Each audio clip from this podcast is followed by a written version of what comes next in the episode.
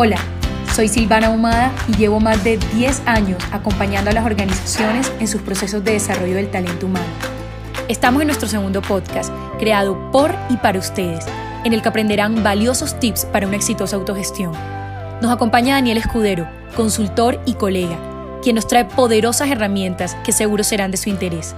Gracias Daniel por aceptar nuestra invitación. Gracias a ti Silvana por invitarme. Es un placer estar otra vez con ustedes en este nuevo episodio. Cuando me dijiste que hoy hablaríamos de auto-coaching, el tema me encantó, porque estoy convencido de que esta técnica facilita nuestro desarrollo, bajo la certeza de que todo comienza por nosotros mismos. Así que antes de entrar en materia, me gustaría que aclaráramos qué es coaching. Coaching es una metodología conversacional en la que por medio de preguntas logras acceder a reflexiones importantes sobre ti, apalancándote en ellas para crecer. A través del auto-coaching, tú mismo puedes guiarte en este proceso. Hoy quiero darte dos herramientas para que apliques esta técnica y logres potencializar tus conversaciones internas. Normalmente las conversaciones que tenemos con nosotros mismos no son las más alentadoras o motivadoras. Es increíble, pero solemos hablarnos fuerte. No soy capaz. Esto me queda grande. No me gusta.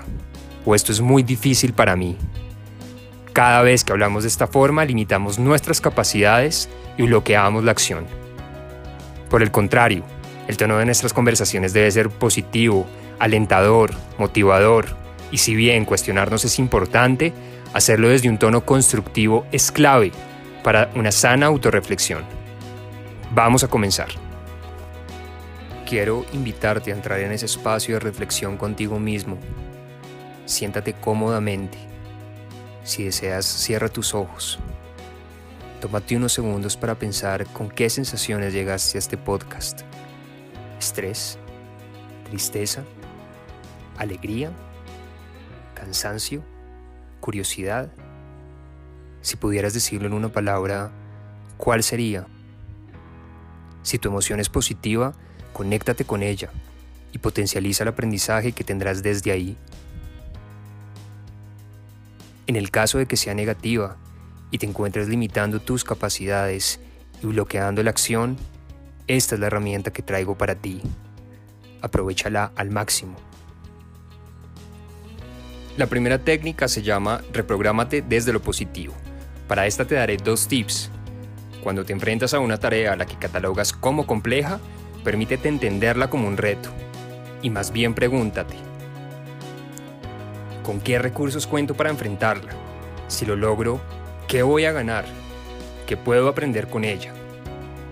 Date el tiempo para contestar estas tres preguntas.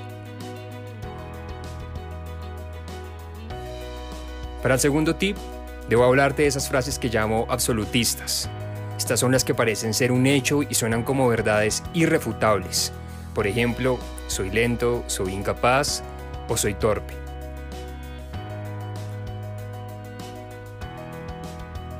Cuando te das cuenta que estás alimentando estas autoconversaciones limitantes, reconoce qué las genera y pregúntate qué me está bloqueando y cómo puedo avanzar.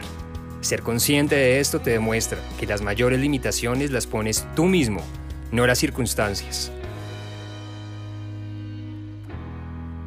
La segunda técnica se llama movilízate a la acción.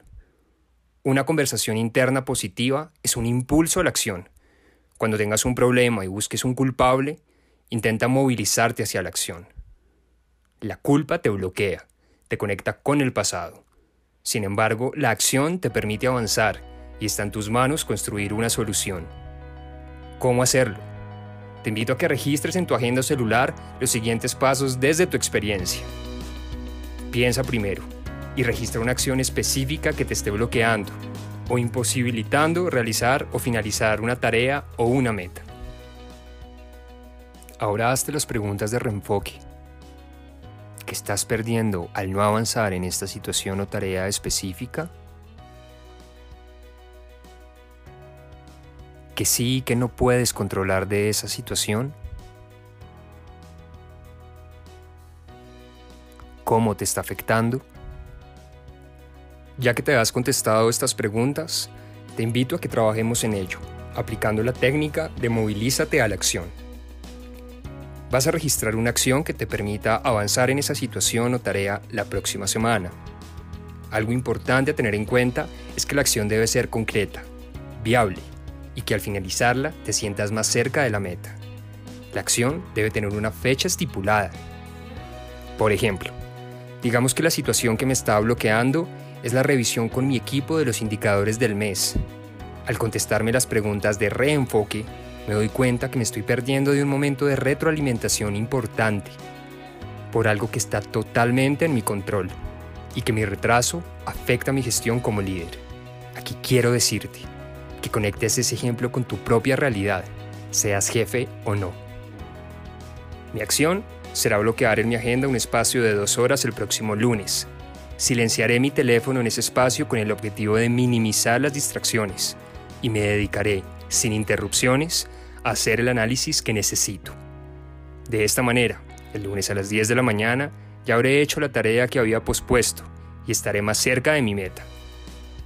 Una próxima acción sería citar a todos para que lo revisemos en equipo. ¿Reconoces cómo el simple registro de un plan específico te impulsa y te hace sentir con más energía de acción? Definitivamente las conversaciones positivas se potencializan cuando actuamos. Ahora que tienes estas dos herramientas en tus manos, reprográmate desde lo positivo y movilízate hacia la acción. Guiar tu proceso de desarrollo y equilibrio será mucho más fácil para ti. Atrévete a hacerlo. Para más episodios como este, sígueme en Lenguaje que Suma de Spotify.